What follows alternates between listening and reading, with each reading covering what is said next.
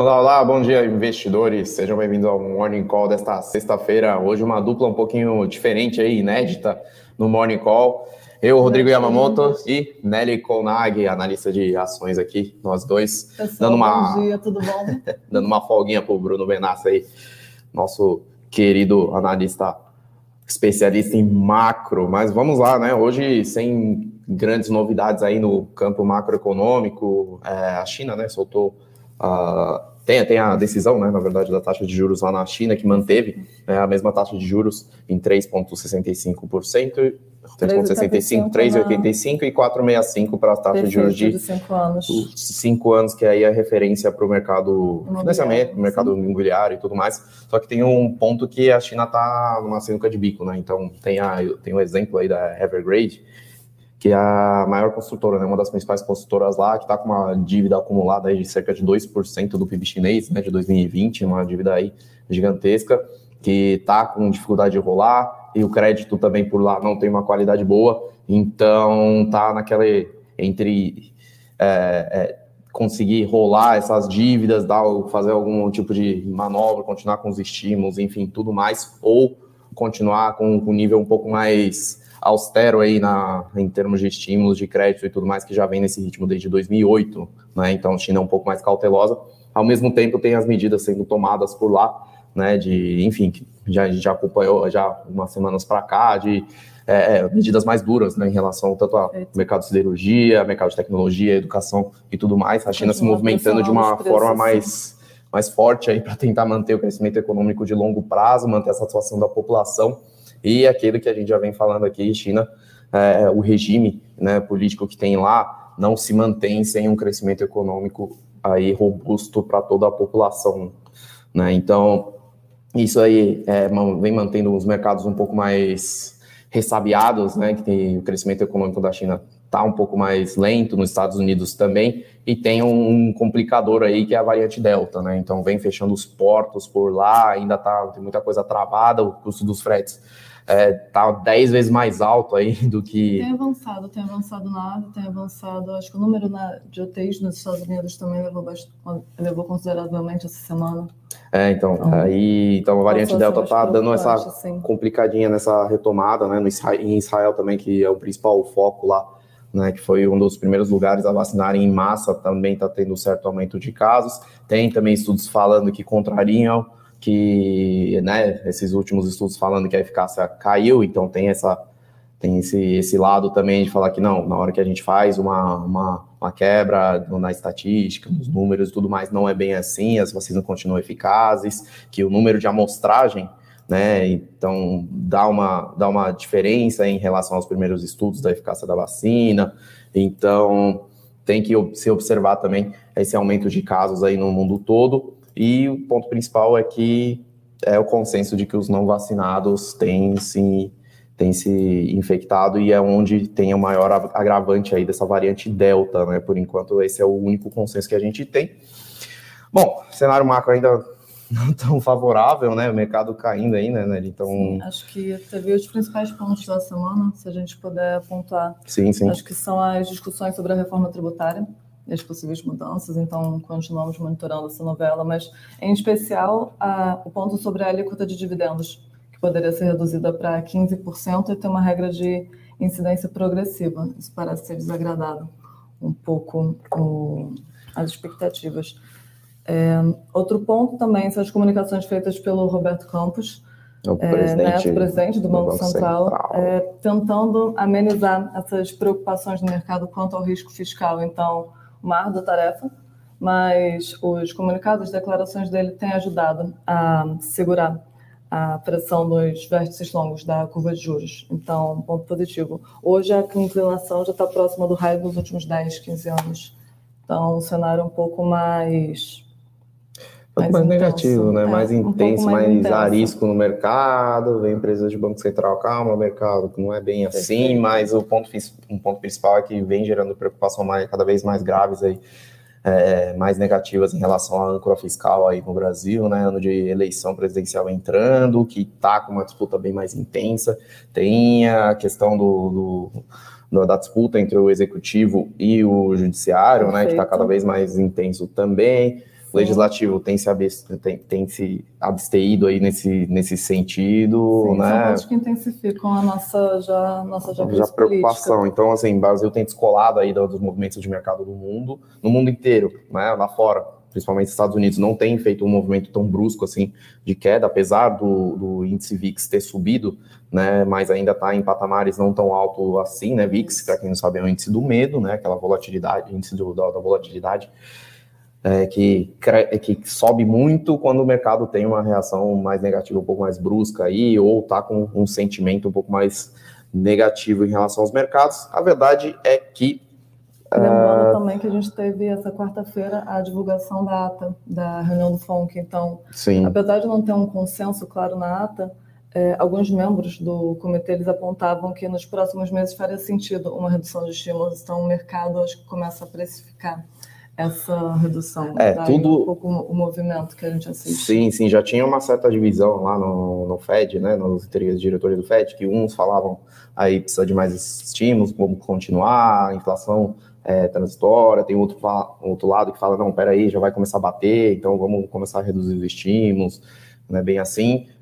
A, bem a verdade de, de que a ata do FONC não disse muita coisa, o, o que vai vir é no no Jackson Hole da semana que vem, que o mercado está na, na, expectativa, né, que a, a é, um simpósio aí com os diretores do Federal Reserve, os diretores regionais, que aí sim tomam-se tomam decisões aí mais pesadas e mais definitivas. Perfeito. Acho que sobre o cenário macro político, a gente comentou um pouco. Vamos falar das ações? Cenário corporativo? Acho que Vamos a gente lá, né? Tem. Algumas notícias legais. A primeira sobre BR, sobre o enxugamento de ativos e sobre o, a mudança de nome da companhia. Sim, sim, algumas notícias corporativas aqui que a gente sabe. Depois da temporada de resultado, parece que dá uma esfriada, né, na notícia corporativa, mas tem coisas relevantes mas sim. uma novidade, BR uma... Distribuidora, Exatamente. agora vai ser Vibra Energia, novo nome da companhia, uhum. vai ser essa segunda pernada, como você diz, essa nova empreitada que ela está a primeira foi com a privatização da companhia, sim, a nova sim. agora com o comando do Wilson Ferreira Júnior. Então, acho que ela também está fazendo jus à mudança que ela está tentando botar na companhia, não só de não só de gestão, mas a transição energética também que ela quer começar sim, a sim. Ela, organizar. É, a distribuidora tem se posicionado né, como uma, uma distribuidora de energia mais abrangente, né, não só simplesmente combustíveis fósseis para o mercado de transportes, né, majoritariamente mercado de transportes. Então, ela comprou a Targos, né, que é a trading de energia, é. aí mais geral, então ela já comercializa algumas coisas aí no mercado de energia elétrica e tem se posicionado cada vez mais para virar uma distribuidora e comercializadora de energia mais completa. Então, ela tem se tem, tem feito uma transição aí para poder olhar o mercado de uma forma mais ampla e mais a longo prazo. Então, está mirando energias mais renováveis, que vem sendo a tendência crescente aí no mundo inteiro, né? Perfeito. Basicamente questão de é, problema de emissão de carbono, enfim, todas essas questões aí que a gente vem vendo uma movimentação forte.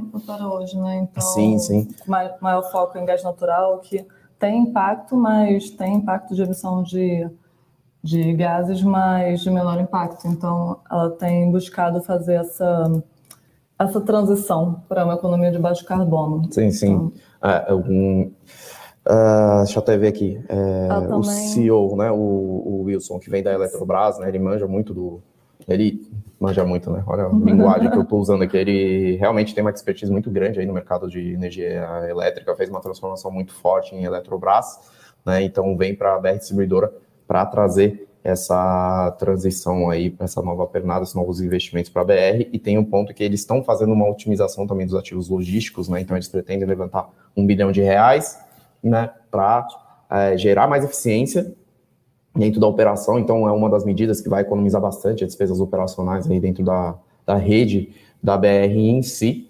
E tem também a, a, a evolução né, que eles estão buscando na estrutura da Targos também para poder oferecer energias renováveis para a rede de postos. Né? Então, 8 mil redes de postos, um dos principais custos da energia elétrica. Então, estão tá, tá sendo tomadas medidas, várias medidas nesse sentido né, para fazer uma, essa transição. E o primeiro ponto é que eles vão focar aí no, no gás natural, enfim, no etanol, que, que é uma, uma primeira parte aí dessa, dessa segunda pernada de, de mudanças na BR. Né? Então a gente enxerga que não tem muito impacto, assim, aquela coisa que, puta, notícia vai fazer preço na BR num curtíssimo prazo. Não é, mas é um tipo de notícia que vai gerando resultados aos pouquinhos para dentro da companhia. Perfeito. De perspectivas que a gente tem para a companhia, o objetivo dela, como a gente falou, é ela se tornar uma distribuidora, uma comercializadora completa e foco mai, maior em energia renovável. E como novidades, a gente tem um anúncio de novidades para setembro, é, segundo a companhia, que a Agora Vibra está em fase final da estruturação de uma trading de etanol e de derivados. Então, uhum. mais novidades para mais para o final do ano. É isso aí.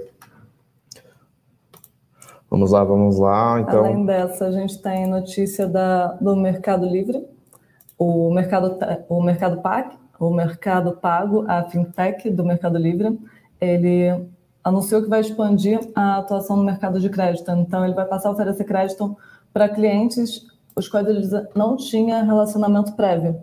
Então, hoje ela já tem 15 milhões de usuários ativos, então deve é, expandir consideravelmente. São três modalidades de créditos que vai operar a linha de capital de giro, é, Foco: pequenos comerciantes, micro, microempreendedores, modalidade de créditos com amortizações flexíveis e uma terceira linha que é a linha de Dinheiro Express, que é a modalidade de curto prazo para pagamento, uhum. em prazo de máximo 21 dias. Então, o Mercado Livre expandindo aí seus braços de crédito, né? O Mercado Pago vem, vem crescendo bastante forte, né? Então, foi uma forma inteligente do Mercado Livre trazer para dentro do, né, do, os consumidores para mais perto, né, do, do sistema aí do Mercado Livre, não sendo simplesmente uma o que a gente fala, né? É uma plataforma de e-commerce passou por essa primeira fase que foi simplesmente a venda via, né, no, no, nos meios digitais de, de produtos, né? Fazer essa intermediação para virar uma plataforma mais completa de serviços para o usuário, serviços para os lojistas. Então, eles, é, cada vez mais essas plataformas de e-commerce aí vêm trazendo é, sistemas e serviços, enfim, para gerar cada vez mais monetização, né? Aproveitar cada vez mais esse fluxo de dados, fluxo de tráfego de, de clientes e também de lojistas para dentro do ecossistema deles. E o produto financeiro faz total sentido e o Mercado Livre já começa a navegar um pouco para fora de, né, do, do do mar aberto, né, que a gente fala do, do mercado de crédito, oferecendo aí para terceiros, né, começando um pouquinho com esses créditos menores aí para poder financiar. contexto que o que o Japo comentou, a própria Magazine Luiza, ela já anunciou que pretende criar uma conta digital com cartão de crédito, então uhum. é um uhum. movimento que a gente deve ver para essas companhias focadas. É isso aí, então o Mercado Livre vem com um resultado muito forte, né, então apresentou resultado do segundo trimestre de 2021 aí para o Brasil, né, o mercado gostou bastante, né? Então, vamos ver como é que fica essa competição. Por enquanto, a gente enxerga que ainda o setor de e-commerce é sub, bastante subpenetrado no Brasil, ainda em comparação com outros, outros países que têm uma característica geográfica e populacional um pouco mais similar. Né? Não estou falando de similaridade econômica, tá? Então, a gente sempre faz a comparação com os Estados Unidos, mas a questão de tamanho territorial, tamanho da população, né? Então, algumas outras características que não, lógico, né? A econômica que tem aí tem uma disparidade um pouco maior né? Mas, enfim, então a gente enxerga que ainda tem uma, um, uma, uma avenida de crescimento sem começar a ter uma canibalização entre as, entre as companhias de capital aberto, pelo menos, né? As gigantes que a gente vê aí na bolsa, né? Vamos fazer, vamos dar uma leitura aqui do, do mercado, Bovespa caindo aí 0,7% hoje, né? Ontem caiu puxado pelo pelo setor de siderurgia e minério de ferro, que despencou, né, basicamente. Então, Vale siderurgia tem um peso muito grande, e hoje está numa ponta contrária, né? Então, todos os outros setores majoritariamente caindo e minério e siderurgia subindo um pouco, num repique do dia de ontem, né? Então, vou até fazer um, uma, uma palhinha aqui, tem uma pergunta do, do Adilson, né? Minério de ferro em queda devido à retração na China. Para o Brasil não seria bom caindo os preços, melhoraria a nossa construção civil? Então, a leitura a meu ver, eu vou falar um pouco do minério de ferro, a Mary fala da construção civil, que aí tem mais expertise aí. então, parte de minério de ferro, o que acontece é que na China os estoques ainda estão baixos e lá as siderúrgicas estão começando a retomar um pouco a capacidade de utilização. Então, deu uma queda brusca aí de, de produção aí por, é, por orientação das autoridades lá na China, né, questão de poluição, enfim, é, combate à especulação, enfim, tudo aquilo que a gente já comentou por lá, né, comentou por aqui, né, algumas semanas atrás, né, que a gente já vem falando. Então, isso gerou uma, uma expectativa baixa para o minério de ferro, teve uma queda brusca por conta disso, né, de demanda aí caindo, siderúrgicas é, diminuindo a produção por lá, enfim, todo aquele a, cenário. O alerta da BHP. Teve o alerta da, da com BHP. a probabilidade de cortes severos da produção de aço na China, isso também. E isso, exatamente. Bastante. Então, tem um, tem um cenário aí no curto prazo não favorável, tá? Em geral, para a economia chinesa, que meio que é o motor mundial das commodities, né? Por enquanto. Então, tem um ponto que, no curto prazo, ainda é bastante favorável para as siderúrgicas, que o preço do minério de ferro cai, né? E como é o, o, o, os preços têm um giro alto, né? Negociado no mercado e tudo mais, enfim, na questão da. Em alguns meses, as margens dão uma dar uma subidinha, porque o ciclo do aço é um pouco mais lento, né? Os preços do aço se mantêm em patamares saudáveis e as margens também, inclusive aqui no Brasil, né? Por conta de câmbio e preços lá na China de aço, né? Que vem se mantendo. E a gente tem que observar como é que vai ser esse destravamento de portos aí, quando, quando der uma, né, se tudo der certo, né, essa variante Delta aí começar a dar uma arrefecida, uma melhorada na, na, situação, a gente tem que observar como é que vai ser o movimento lá na China, que a China não pode deixar de ter o crescimento econômico. Né? Então, na, a verdade é que ninguém sabe o que vai acontecer por lá, a China é bastante imprevisível, né? mas tem esse viés aí mais forte de crescimento econômico e via estímulos lá na China, que é muito importante para o mercado de siderurgia. Aí, complementando um pouquinho sobre a construção civil, só comentar dois pontos que para a construção, de fato, o custo de construção é o que tem mais abalado as construtoras, principalmente os construtores que não conseguem repassar esse custo, então as focadas em principalmente baixa renda, em segmentos. Então, a gente viu isso bastante nos últimos resultados do segundo trimestre, foi o caso de Tenda, que não conseguiu passar os seus custos de construção e teve um resultado bastante prejudicado. Agora, outro ponto, sem essa variável do, do custo da construção, que pesa bastante sobre, sobre o setor, outro, outro fator de risco forte que está vindo com força é a alta da taxa de juros. Então, é outro ponto de atenção que a gente vai precisar monitorar para ver qual vai ser o impacto no, nas taxas de financiamento para o setor. Então, isso a gente já é, tem uma visão um pouco mais. É aquele negócio que a gente vem, vem falando, né? A gente fez um cálculo, né, um tempo atrás, aqui, a Levante, quando as taxas de juros estavam em queda forte, de que aumenta muito o público-alvo, né? Porque por, por, meio, por mais que as mudanças nas taxas sejam mais suaves, né, e as, né, tipo, meio por cento para um financiamento imobiliário, como é de longuíssimo prazo, tem um impacto muito grande em relação aos desembolsos que os, os, consumidores têm, né, os compradores aí de imóveis têm. Então, essa sensibilidade, na hora que começa a ter essa volta da alta de taxa de juros, começa a diminuir também o público-alvo, então pode ser que afete aí a demanda no curto, no, no médio prazo, assim, né? Questão... Por enquanto, acho que ainda as taxas de financiamento estão baixas historicamente, Sim. mas tem esse... Tem esse risco, Bom, e, é. e tem um ponto que a classe justamente que fica protegida desse aumento da taxa de juros é, a, é o segmento de baixa renda, porque ele tem esse financiamento subsidiado. Só que esse é o que principal, o que mais sofre com o aumento do custo de construção. Então a gente segue monitorando essas duas variáveis para mensurar um pouco como serão os impactos. É isso. Então o cenário macro no curto prazo ainda não está tá um pouco desfavorável para as consultoras, né? Que tem um ciclo longo também, tá? Tem que lembrar disso, viu, Adilson? E de outras notícias, temos algumas curtinhas aí, né? Mais uma notícia aí da, da Aliar, né? Agora o empresário, o famoso empresário aí, Nelson Tanuri, né? através de um dos seus veículos de investimento, comprou, né? Ou pelo menos né, a Pátria e, o veículo de investimento do Nelson Tanuri assinaram, firmaram né, um contrato de compra e venda aí, que ainda precisa ser aprovado pelo CAD, enfim, tudo mais, mas Uh, parece que um, o Tanuri já tem uma parte relevante aí, em torno de 30% né, do capital social da Aliar, ele já vinha investindo antes, né, mas acelerou o passo depois que a Reddor mostrou interesse, né, que é, entregou a proposta aí para Aliar para fazer uma oferta pública de aquisição, para ser, ser avaliado, enfim, pelos controladores, pela Conselho de Administração, e a Reddor também já vinha começando a comprar aí participações a mercado da Aliar para já fazer essa aquisição, né? Mas agora parece que a disputa esquentou um pouco, vai dificultar um pouco aí a, a, a tomada de controle pela Reddor. E Vamos ver como é que vai acontecer. A Reddor está dando um passo mais forte aí né, com essa intenção de adquirir a Aliar para uma verticalização das suas operações, né? Verticalização é aquilo que você coloca todos toda a cadeia aí da, do setor de saúde para dentro da sua empresa. Então, hoje a Reddor é muito forte na administração de hospitais, né?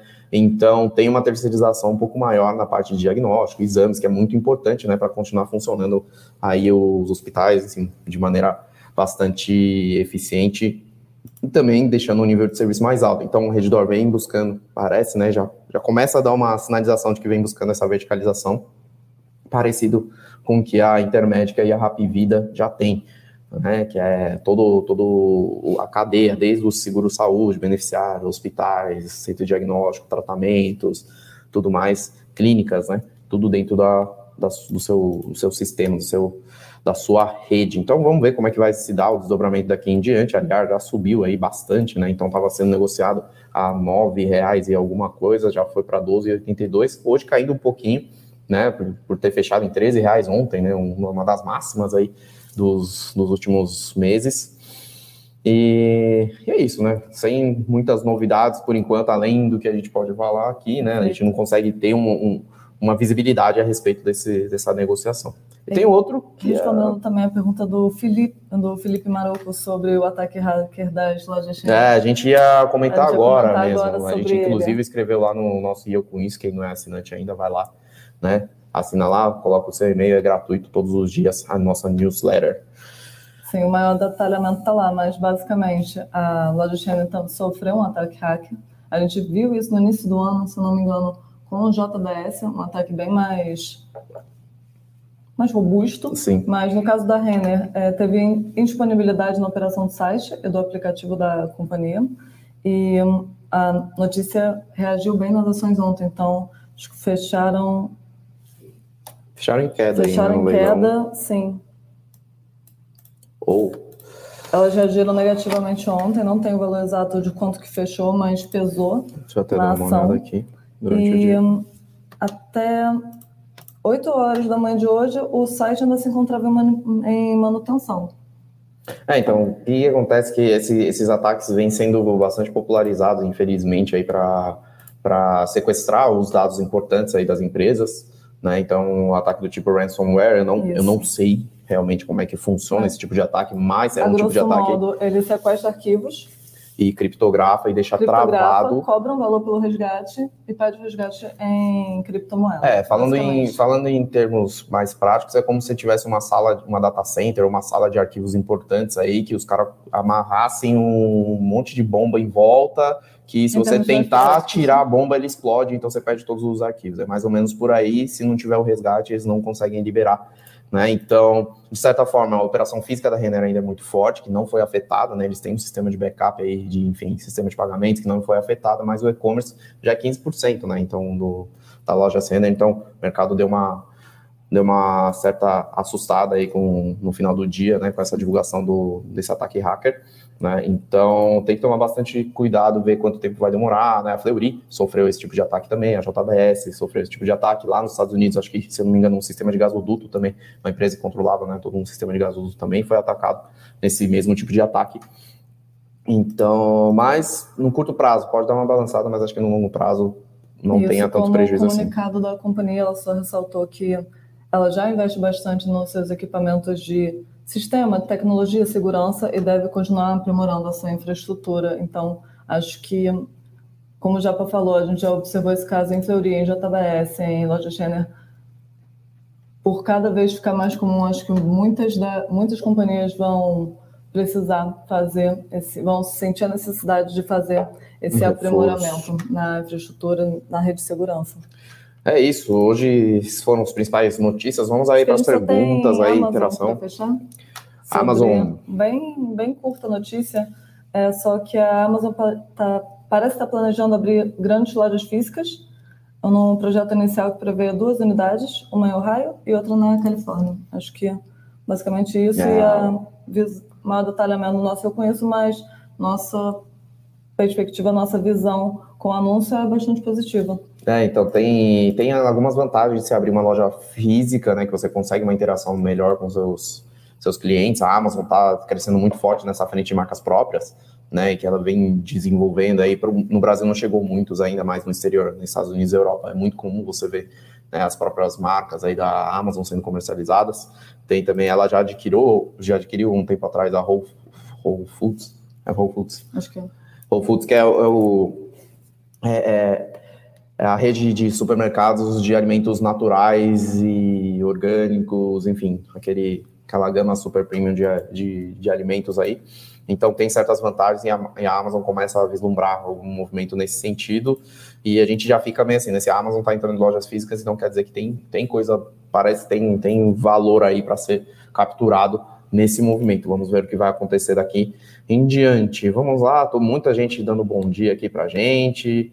A, a Dilson, né? A, a, Maria Marta Zaparola sempre com a gente, Nilson, Ricardo Ângelo, o Vini, Vini Raul. também sempre interagindo. Sempre interagindo com a gente. Também estamos E ele falou que está assustado com esse mau humor do mercado, hein? O Vini já falando.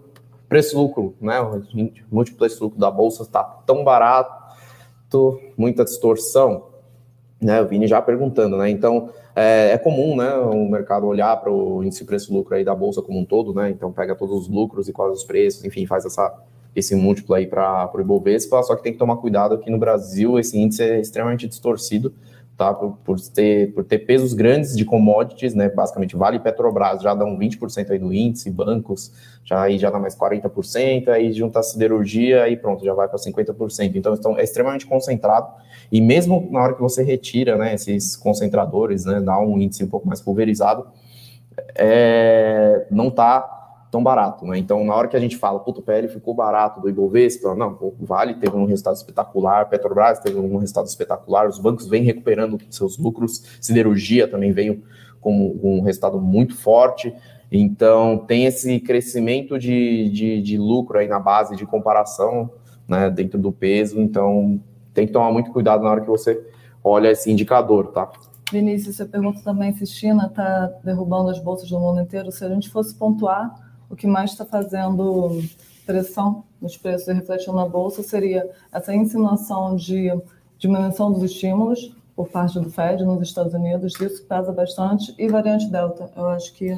Variante Delta, acho que é um dos que está mais sim, pegando, sim, né? Que se aí for tá. pontuar os principais, acho que esse esses avanços da variante Delta falando, é o que mais. É, falando de forma prática, né, os bancos centrais vêm com estímulos, né, não é um estímulo diretamente, né, né? É, um, é, mais complexo do que a gente imagina de simplesmente imprimir dinheiro, não é assim que funciona, mas vem com um lado estimulativo, né, juros básicos e tudo mais, e pelo outro lado, o crescimento econômico não vem de uma forma desejada, e esses estímulos, ao mesmo tempo, têm esse risco de, de, de estourar algum tipo de inflação, só que ainda também não sabe da onde viria, então tá, né, tá, tá sendo monitorado.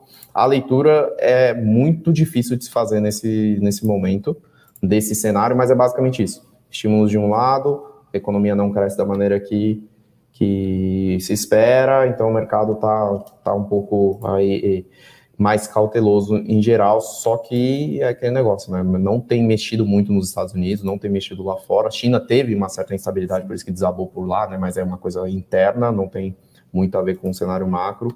Né? Tem, tem a ver por conta do variante Delta também, né? Ajuda. Mas teve algumas intervenções lá. E no Brasil teve esse descolamento muito forte por conta de risco político e risco fiscal, que é o que a gente vem alertando aqui. O Brasil não virou a Suíça, né? Então, o nosso posicionamento aqui, desde o começo do ano, é que vai passar de ano ali no, no, no limiar aí para ver o que, que vai acontecer para 2022, tá? Então, mais esse risco político está vindo cada vez mais, né? Parece que passou um pouco aí do, do, do, do otimismo do mercado em relação à recuperação econômica no, no Brasil por conta de vacinação e tudo mais. Acabei me alongando um pouco sobre, aqui. Imagina, respondendo também sobre a pergunta do Vini sobre Afeganistão está fazendo preço? Acho que não. Não, que não grosso, muita... modo, grosso modo e bem diretamente, não. Não, não é isso que está fazendo preço, não é isso que está refletindo na nossa bolsa, mas questão global, questão.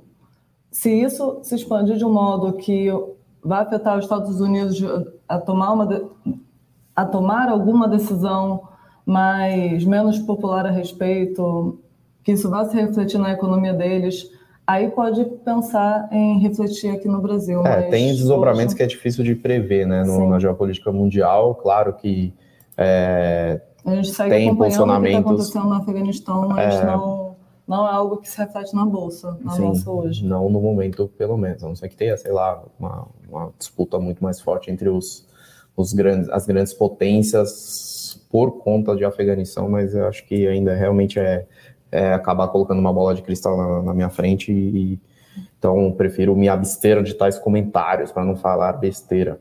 Luiz Carlos Abel, sempre com a gente aqui também. Bom dia, podem comentar um pouco sobre os fretes internacionais. Então, os fretes vêm crescendo né, cada vez mais. Teve o problema né, no, do, no canal de Sul. Canal de Suez? Canal de Suez. Foi no, teve esse problema no canal de Suez que também agravou esse problema né, dos transportes em geral. Então, o que, que aconteceu é que teve um repique muito forte né, de, de transporte aí depois da retomada econômica, então um dos primeiros um dos primeiros setores que afetam é a logística internacional, então está tendo um fluxo de commodity muito forte entre os países, e também tem a dificuldade agora nos portos em geral, na China, que vem se fechando, que é, né, um, é um dos pontos comerciais mais importantes do mundo, né, então essa variante Delta também vem travando algumas coisas no comércio mundial, e tem o preço dos combustíveis, né, o preço do petróleo subiu bastante em relação ao ano passado. É, mesmo com uma queda recente ainda, está em patamares um pouco mais altos e tudo mais, e que isso acaba afetando no frete também, e a disponibilidade de navios, né, para dar conta de todo esse fluxo também não é simples de fazer, não é num estalagem desse que você consegue desovar um monte de navio aí para poder transportar. Né? Então, os fretes internacionais podem afetar, sim, os preços dos produtos no, no médio prazo, aí, né, incorpora-se dentro dos preços do, do produto. E é, agora o impacto, onde vai ter, na inflação, se vai ter, se não vai ter, é muito difícil de prever também, tá? Gabriel Coelho, vou torcer junto com você para subir a ação. Bom dia para você. Uhum. É, ah, Dilson só fazendo aqui. Muita pergunta sobre Vale. É, além do Gabriel, Valentim, Valentim também perguntando sobre o que a gente vislumbra para o valor das ações de Vale. O valor das ações de Vale? É, vale aquele, aquela história, né? Tem que tomar cuidado que mexe muito com os preços de minério de ferro. Só que na hora que a gente vai colocar na ponta do lápis os preços atuais de, de Vale, né, em relação ao fluxo de caixa que ela consegue gerar, mesmo o minério a 100 dólares, é, ela está muito baixo. Ela precifica que para sempre, assim, no, o minério vai ficar em patamares muito baixos e que não vai conseguir gerar tanto caixa assim. Mas a Vale está com endividamento baixo, vem com capacidade aí é, aumentando cada vez mais, né, com os projetos que ela fez de investimento de aumento de capacidade. Então, ela é basicamente uma das poucas que consegue esse aumento de capacidade muito forte. Então, ela está saindo de 330 milhões de toneladas por ano para 400 milhões de toneladas por ano até o fim de 2022, né, de capacidade produtiva e principalmente é, é, de minério de boa qualidade que é lá do Pará, lá em Carajás. Né, então, a Vale vai conseguir compensar no volume também e vai continuar gerando um caixa muito forte, né? Então, as margens, claro, não podem não ser espetaculares como foi nesse, como está sendo nesse ano de 2021, né? Obviamente, por o que a gente chama de alavancagem operacional, que é os custos se mantêm, só que os preços são bastante voláteis, então as margens vão na mesma atual. Só que assim, baixo endividamento, é, baixa necessidade de, de investimento, com geração de caixa estável em montante forte, é, virou basicamente uma pagadora de dividendos assim espetacular. Então a gente enxerga que nos fundamentos é, está descontado, tá? Vale e inclusive para Disparo também, né? Que anda junto, né? Uma holding que você compra basicamente vale com desconto de holding. E, mas é difícil prever até onde vai essa queda de mineração. E siderurgia já é um ciclo um pouco mais complicado, tá? Então, mas em mineração, pelo menos em Vale, ela tá com essa essa, essa tomada bastante inter, interessante, tá? E, mas, claro que o minério de ferro saindo de 200 dólares para 130 dólares, por exemplo, o mercado vai bater no preço das ações, tá? A gente falou de China bastante aqui, eu não Deixa sei só responder só o do Adilson aqui antes, que ele falou... não respondeu a pergunta do Adilson, É, o que seria sobre... subentrado no mercado varejista é que o e-commerce ainda tem uma representatividade muito baixa em relação ao total do mercado de varejo em geral, tá? Isso que eu falo de subpenetrado. Então, acho que o e-commerce representa, se eu não me engano, 5, até um pouco abaixo de 6% do, do, é, do total transacionado no mercado de varejo em geral. tá? Por isso que eu falo que ainda tem espaço ainda para crescer. Nos países desenvolvidos aí, nos Estados Unidos, por exemplo, já chega a 15 para 20%, né, de participação. Então é uma diferença muito grande em relação ao tamanho do mercado varejista, tá? Isso que é o, que é o subpenetrado.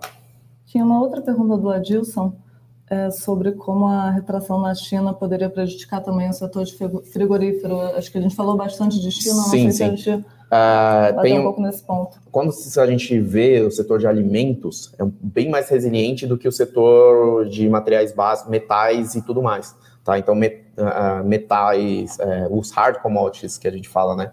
É, depende muito do, do, da demanda industrial mesmo, do crescimento econômico, uma coisa mais estrutural como um todo. Ah, já na hora quando a gente fala, vai para proteínas, soja, mexe muito com a alimentação, então é, basicamente o crescimento econômico, o PIB, né, per capita da população com a, a mudança de, de, de, padrão de consumo. Então, na China está tendo esse, o que a gente vem falando, que no Sudeste Asiático, né, que tem é, uma concentração populacional muito grande, vem tendo essa mudança de, de zona rural para zona urbana, né, China, Índia, né, até os outros emergentes do Sudeste Asiático. Uh, então, assim, tem uma mudança de consumo. Aí tem o segundo ponto, que ainda está difícil o controle da peste suína lá na China, né, que é, um, é o principal consumidor de carne hoje no mundo, carne suína no mundo, e vem tendo essa mudança de comportamento também para outros tipos de proteína, e a carne bovina está sendo muito bem é, é, aceito pela população, principalmente nas zonas urbanas. Né? Então, é, a demanda por, por carne na China vai tende a aumentar. Tá? Então, mesmo que tenha uma desaceleração de crescimento econômico na China, que é, é muito focado em infraestrutura, em coisas mais de longuíssimo prazo, é, é, é, tem uma dinâmica diferente em relação ao consumo de proteína. Então, a gente ainda enxerga uma demanda por proteína forte por lá na Ásia, né, que é um dos principais mercados consumidores, e nos Estados Unidos, Europa, enfim, onde se consome bastante carne também, né, no hemisfério norte aí, também tem uma demanda crescente com a retomada, enfim, tudo mais. Então, ainda está um, um, um, cenário bastante interessante para frigorífico em termos de demanda. O que acontece é que, como tem um crescimento muito forte aí dos custos de grãos, né, e disponibilidade de gado também é no caso do, do boi, o ciclo do boi é muito mais longo do que o ciclo do porco e do, do frango, né? Então a disponibilidade de gado também começa a afetar um pouco os custos, pelo menos aqui na América do Sul, né? Nos Estados Unidos ainda essa, essa disponibilidade ainda se mantém ok, né? Então, então é, é bastante complexo nesse sentido de margens para os frigoríficos, mas as grandes empresas brasileiras vêm conseguindo manter margens muito fortes.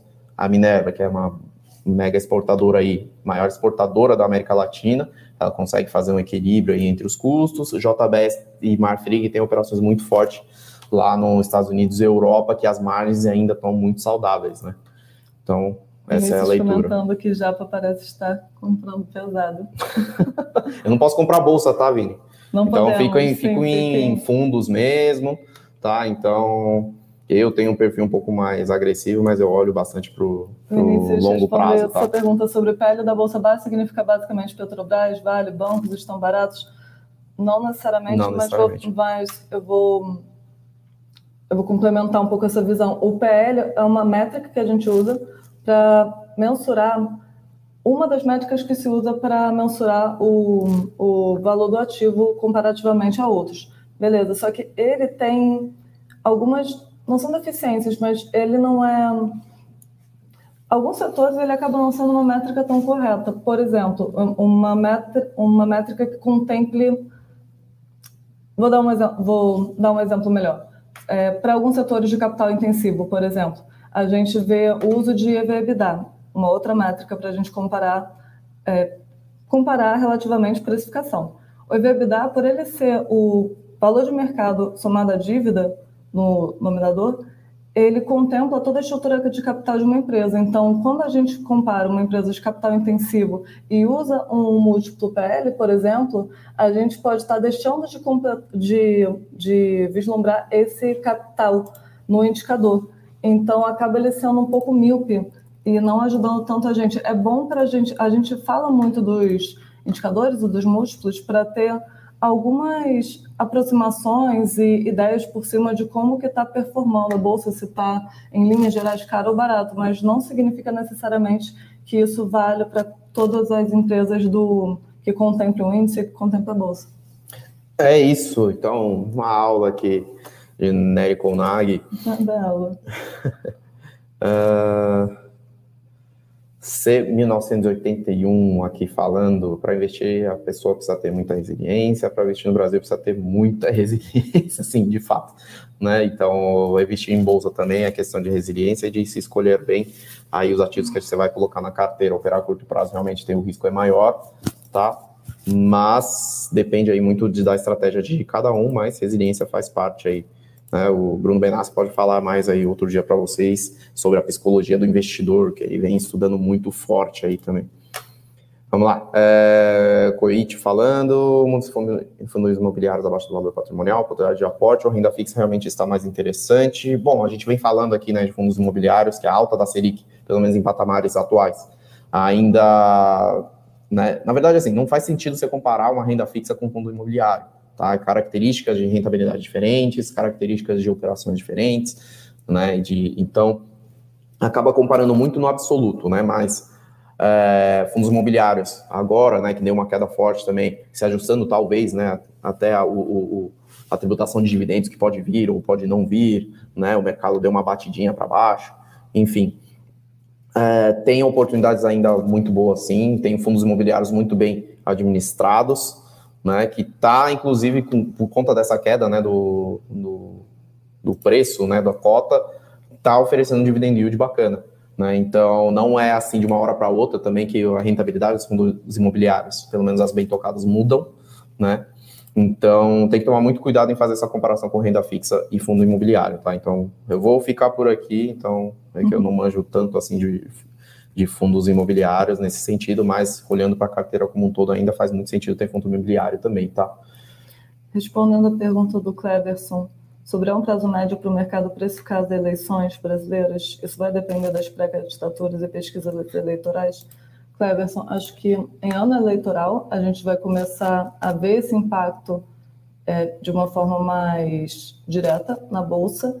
Agora, sobre a precificação, eu acho que vai depender muito sobre hum, o risco que está sendo apontado para cada um. Exemplo, se a gente tiver dois candidatos e não tiver uma pesquisa eleitoral clara ou uma indicação clara de quem possa ser o possível vencedor, a gente vai ter um cenário parecido nas eleições de uma S, por exemplo, que era uma, que era uma probabilidade quase hum, era uma probabilidade quase hum, não vou falar binária, mas é uma polarização muito forte, né? Entre o que chamam de direita e o que chamam de esquerda, né? Mas é, o cenário eleitoral realmente ainda está bastante complicado. Mas ah, só para fechar esse ponto, é Sim. é menos a questão de tempo, de proximidade da eleição, isso conta com certeza. Uhum. Mas se no início do ano a gente já tiver uma visão clara de um candidato favorito, isso já, se, isso já seria precificado de alguma forma, porque já não seria algo, uma novidade, já seria algo que já seria um consenso entre o mercado. Então, essa dubiedade, esse não, não saber para que lado vai pesar, é que acaba não refletindo ainda na bolsa. Né? É, então, é, o que a gente, né, tem uma famosa frase aí, né, do, do grande pai aí do, do, do plano real, Pedro Malan, que no Brasil até o passado é incerto, né, uhum. então é, você querer operar em relação à precificação, o que, que o mercado vai precificar ou não no cenário eleitoral, realmente é, é muito complicado. Só para deixar essa ressalva. Vamos lá se tem mais alguma coisa que o pessoal está uhum. querendo saber.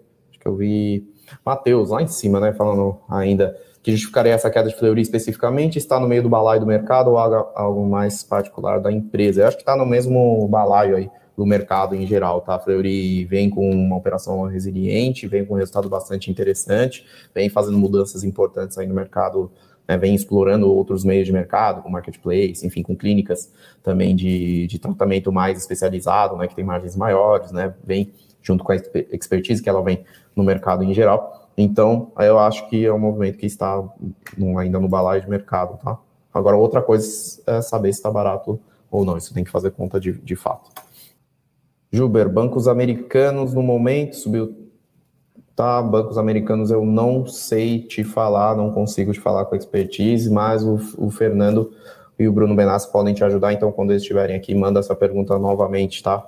Bruno Benassi está participando com no chat, uhum. com a gente já respondendo as dúvidas do pessoal também, tem, né, ajudando a gente. mercado, se ele vai continuar até o ano que vem, isso vai depender apenas, a gente vai monitorar toda a situação, mas isso vai depender exclusivamente de como que vai comportar é, o orçamento do ano que vem, como que vai ser definido, como se vai ser financiado Bolsa Família, como vai ser resolvida a questão dos precatórios, são assuntos ainda muito incertos e quando não se tiver mais clareza de como eles vão ser guiados, a gente não tem como a gente não tem como mensurar. O que se espera é que para os próximos próximas semanas, próximos meses a gente ainda acompanhe esse desenrolar. É, o mais importante é tenha equilíbrio sempre na carteira de vocês, mantenha uma posição de caixa aí interessante para quando tiver uma oportunidade de queda mais brusca no mercado que seja irracional, escolado com os fundamentos, escolado com os números,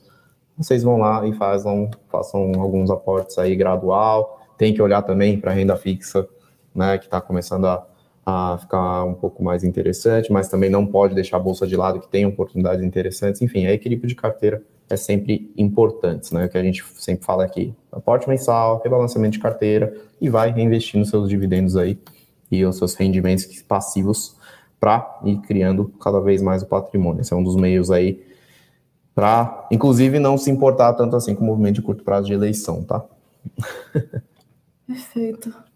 Acho que é isso. Deu uma, o Ben Benatti já deu uma recomendação ao vivo aí que o Vini uhum. pediu, um belo livro para ler, Psicologias Financeiras, lições atemporais sobre fortuna, ganância e felicidade de Morgan Housel. Acho que é isso, né, pessoal? Teve, teve bastante pergunta aí. Só, só o Flávio falando, né? Com a recente queda das ações da Semin 3, né? CSN Mineração. Vocês acham que o preço está competitivo com o de Vale 3? Uh, ah, tem uma diferença muito crucial entre Semin e Vale, que é o pagamento de proventos, tá? CSN, CSN Mineração está em ciclo ainda de investimentos fortes. Eles têm planos de longo prazo para expandir suas operações em Minas Gerais, tá? Então, lá na frente, daqui 10 anos, vamos ver se a CSN Mineração realmente conseguiu rentabilizar todos esses ativos que eles têm, né? Um potencial de ativo bastante interessante que eles apresentaram aí no, no prospecto de IPO, né? Com qualidade de minério muito, muito boa, né? Então, é uma empresa boa sim, muito bem tocada, com margens altas. Porém, tem uma diferença muito grande atualmente, que é o preço do carrego que a gente fala, né? Vale vai pagar, continuar pagando dividendos importantes aí, e se essa mineração está em ciclo de investimento, então pode ser que os dividendos não sejam tão bacanas assim. Então tem essa diferença primordial. E tem também a questão do, do, dos múltiplos, né? Se a gente for fazer uma comparação direta, que mesmo com uma, uma queda aí um pouco mais forte, estando em mesmo patamar, tem essa diferença de, de carrego. Mas há preferências para todos os lados, tá? O Bruno já foi respondendo as perguntas aqui. Estou lendo aqui, estou tentando acompanhar, que são muitos.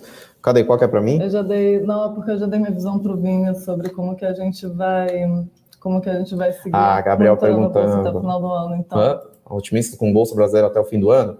Eu acho que ainda pode ter um pouco para andar sim, porque Ibovespa ainda é uma composição aí de, de várias empresas líderes no mercado no brasileiro tá? Pode ter um pânico de saída, pode ter um problema de risco fiscal, enfim, risco político no Brasil que pode azedar, tá? Mas olhando puramente para os números ainda, as empresas são muito boas, né? As empresas de capital aberto, sim, os resultados, os resultados vieram muito fortes. Vieram muito fortes, é porque o cenário externo, macro, azedou. azedou. Sim, o cenário é de cautela, tá? Mas aí, o que a gente sempre fala, não, não olha nesse momento para a bolsa como um, um todo, e sim olha para. Faz um, um, stock picking, né, que a gente fala. Faz uma seleção mais criteriosa dos seus ativos dentro da bolsa que tem oportunidades boas, sim, que andam descolados com o Ibovespa. É, deixa eu ver. Tinha uma pergunta aqui do Gabriel Coelho, né? Chega alguma possibilidade de retomada do ativo Cash 3, Melios, né? Melios, um ativo extremamente volátil, né? Saiu, chegou a patamar de 74 reais e atualmente, deixa eu até ver quanto que está tradando. Aqui acho que chegou ao patamar de 40 né? Então, está uh, em 48 e alguma coisa nesse momento, caiu bastante forte, né? O problema é que essas empresas de software, essas empresas, né, de essas fintechs, enfim, todas essas startups que estão fazendo abertura de capital na bolsa, têm perspectiva de crescimento no longo prazo e o mercado precifica isso. Né? Então tem a ver com juros, tem a ver com potencial de crescimento, tem a ver com o mercado endereçável, que realmente é, é aquilo que a empresa apresenta, ou tem alguma diferença. Então, é, vai muito do mercado acreditar na capacidade da empresa de pegar esses recursos do IPO, investir e continuar crescendo com rentabilidade. Né? É, em particular, né, se a gente for comparar Mosaico e, e Médios, eles têm o mesmo tipo de operação, as duas têm uma fez, fizeram uma capitalização interessante aí para poder crescer via M&As, né, enfim, aquisições e tudo mais, e eles estão num mercado de tráfego e que está muito ligado a varejo.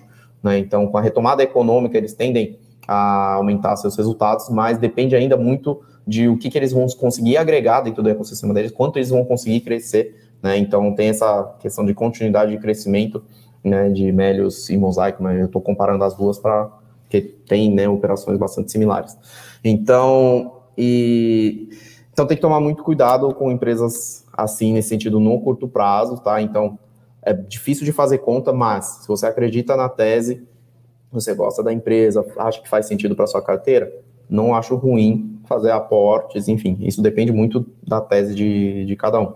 É, em geral, operacionalmente eu gosto da empresa, mas é, ainda tem muito a se provar. A empresa né, tem uma geração de caixa operacional interessante, né, e vem fazendo investimentos aí para poder crescer, mas tem muitas outras coisas para ser avaliado dentro de dentro dessas empresas e outras small caps, né? Então tem uma dinâmica diferente das grandes empresas que a gente analisa por aqui. Flávio Andrade perguntando de pão de açúcar no curto prazo, se a gente acha que ainda pode se recuperar. Pão de açúcar, acho que o que decepcionou um pouco foram os resultados do segundo trimestre. Sim. Agora, o que a gente vê para ação é que ela tem muitas opcionalidades. Então, isso a gente acha que tem um, tem um valor forte para a companhia. Agora, para destravar valor, precisava de um catalisador tipo fortes vendas, talvez no segundo semestre. É, então, Agora... é aquele negócio, né? Operacionalmente, o que vem fazendo sentido para o setor de varejo alimentar, né, que a gente fala, são supermercados e hipermercados. É o, o, o atacarejo, né? O cash and carry que a gente fala, que tem o açaí como principal expoente, né? Que é o puro player de, de, de cash and carry, mas tem o Atacadão e tem o Grupo Mateus também, que tem operações fortes, né? O Atacadão, no caso, o Carrefour, né?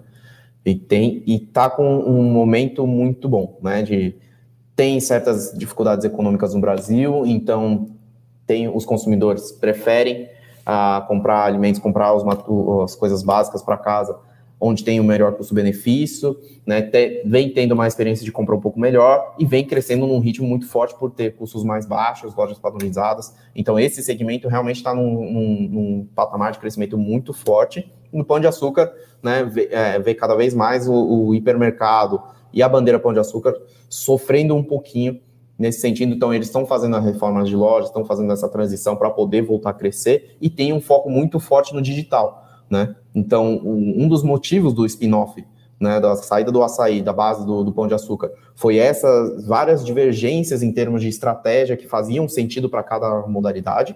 Né? Então, o açaí não foca em e-commerce, né? Inclusive, tem o, tem o CEO lá, o Belmiro Gomes, que ele está muito tempo nesse, nesse mercado e ele fala que ainda não é, é diferente de você falar de digitalização e e-commerce. Né? Digitalização não é basicamente você vender pela internet, né? São coisas diferentes operacionalmente. E é muito difícil você fazer um e-commerce para um segmento de atacarejo, porque é diferente você transportar 10 quilos de açúcar e você transportar 10 smartphones, né?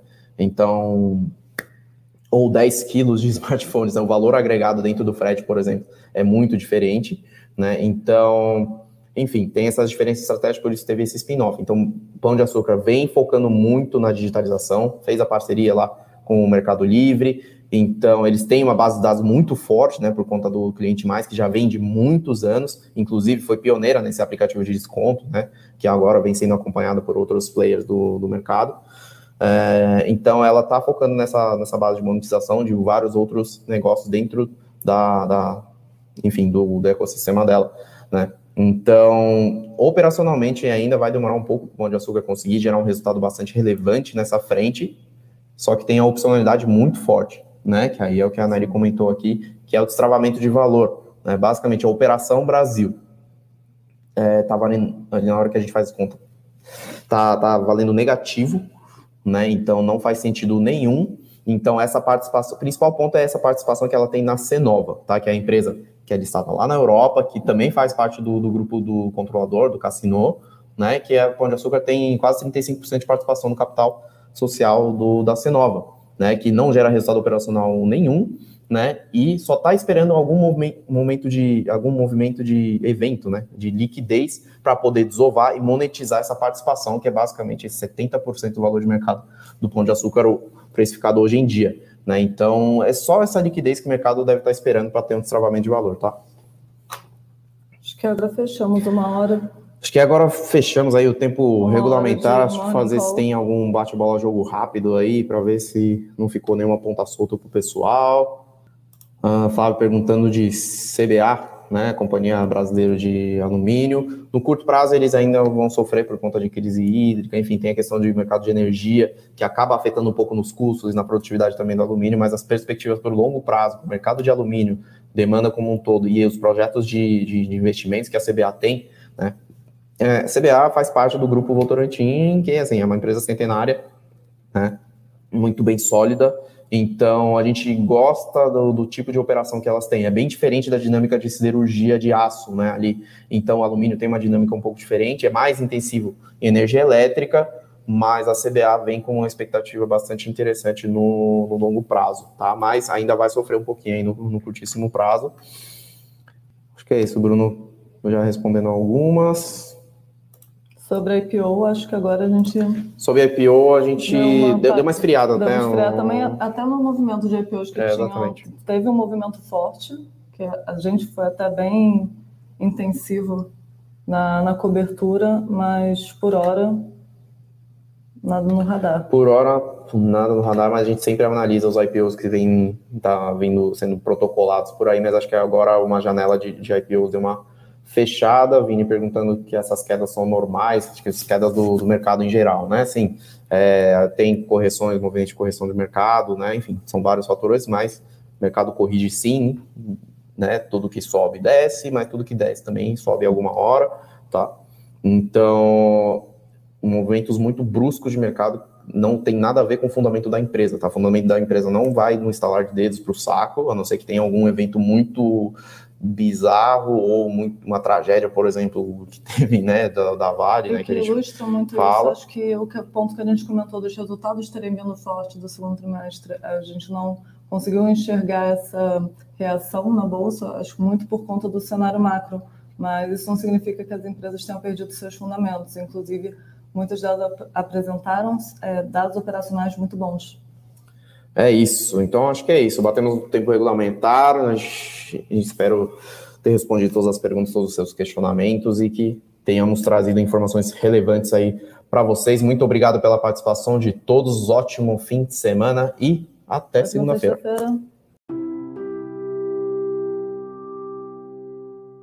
Para saber mais sobre a Levante, siga o nosso perfil no Instagram arroba levante.investimentos. Se inscreva no nosso canal do YouTube Levante Investimentos. E para acompanhar as notícias do dia a dia e mais sobre a Levante, acesse nosso site levante.com.br.